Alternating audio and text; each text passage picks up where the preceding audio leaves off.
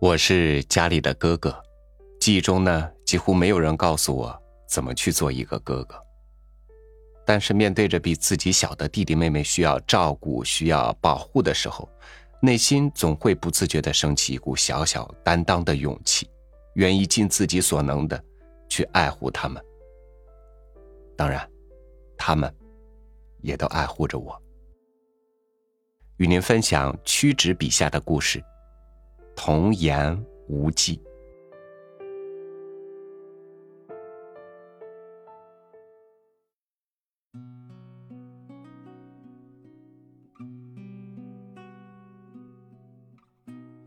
幼时，哥哥常带我和几个差不多大的小伙伴一起玩耍。有一次，不知道为啥，和一个大我几岁的孩子发生了争执。我向他身上撒了一把土就跑，他拿着一根柳条就追。哥哥见了，伸手把我举在肩上。我拽着哥哥的头发，着急的说：“快跑，快跑！”哥哥就是不肯走，却和那孩子周旋着，躲闪着。那孩子的柳条一次又一次的抽打在哥哥的身上。却似抽打在我的心上，无奈的我急得大哭。哥哥说：“没打着你，你哭啥？”我心疼的说：“叫你跑，你不跑。”哥哥说：“别人受了屈不出气，你跑了，人再见了你能和你算完吗？”从此，我再没和人打过架。那时，也许我很淘气，屋里的墙壁上粘着不少画，有童子拉陶图、翁婆来福图，还有梁山伯与祝英台。我用小刀把画上人物的眼睛挖下来，用哥哥的铅笔给美人涂胡须。每次都少不了要挨打，都是哥哥护着我。把错都揽在他身上。故乡桃山，三月十五是香火庙会。那几天，人们都放下农活，远路的要随礼道情，近处的都要招待客人。前三天，通向桃山小城的各条道路上，都有成群结队的老婆婆和一些买卖人。有推车的，担担的，从四面八方向桃山小城涌来。他们都是步行，背着一些御寒防雨的物品。近处的庄户，家家都挤满了相识和不相识的香客。谁家都要烧几锅水或煮几锅汤，以备香客饮用，却从来不收钱，还笑语相迎，非常热闹。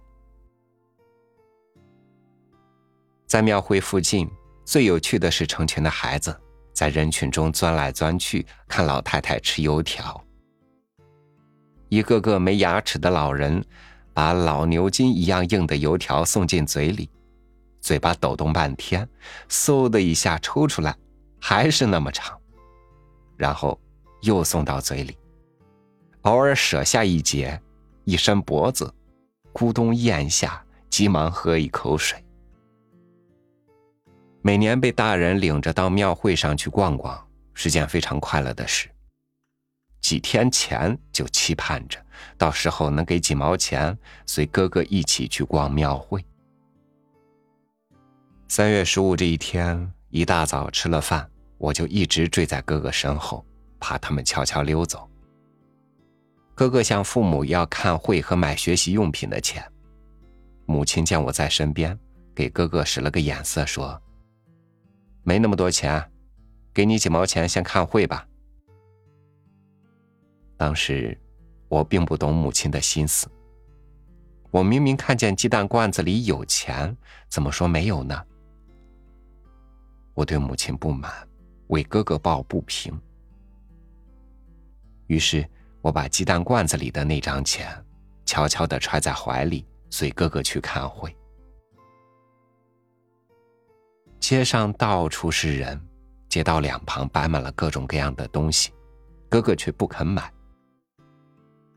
我把钱掏出来递给哥哥，说：“哥，我这儿有钱，你想买啥就买吧。”哥哥接过钱，看着我说：“这钱你是从罐子里拿的吧？”我点点头，哥哥没说什么，领我转了一会儿，花五分钱让人给我剃了头，又花五分钱给我买了一碗豆腐脑。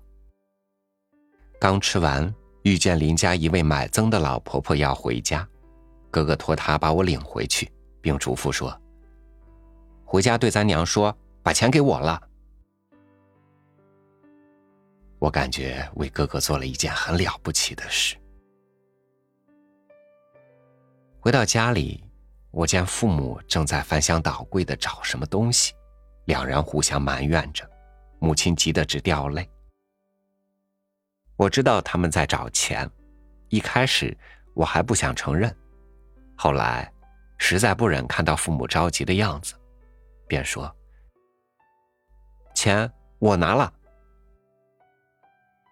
父亲非常严厉的说：“钱在哪儿？”看这气势，谁把钱花了也不会轻饶。哥哥处处护着我，我暗下决心，宁死也不能供出哥哥。我说：“我花了。”你哥呢？我没赶上，他们前面跑了。干啥花了？喝了碗豆腐脑。还有呢？又喝了一碗豆腐脑。还有呢？剃了回头。还有呢？又剃了回头。你撒谎！父亲一瞪眼。说着，顺手拿条绳子把我捆住，吊在院子里的小枣树上，脚尖刚着地。母亲怎么也拉不住，大声喊着对我说：“你说你没拿！”我咬着牙就是不吭声。父亲抽出条绳子，拴了几下，又在面前晃了一下，说：“到底把钱弄哪儿了？”再撒谎就打死你！我噙着泪，咬定是剃头和豆腐脑花了。叫你嘴硬，叫你撒谎。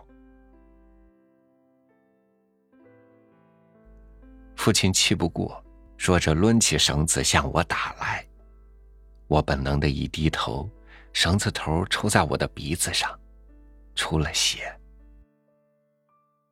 我侧头在胳膊上蹭了几下，我咬着牙，噙着泪，一声不吭。正在这时，哥哥从天而降：“不要打了！”他大声喊着向我扑来，挡住了又要抽在我身上的绳子。见我蓬头垢面，满脸是血，哥哥流着泪，心疼的说。你怎么不对爹说钱给我了？一见哥哥，我的泪水一下涌了出来。我哽咽着说：“我，我怕你挨打。”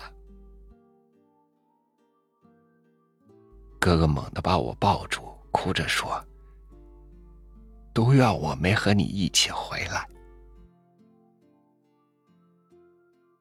唉父亲叹息一声，含着泪，解着绳子说：“这小子真犟。”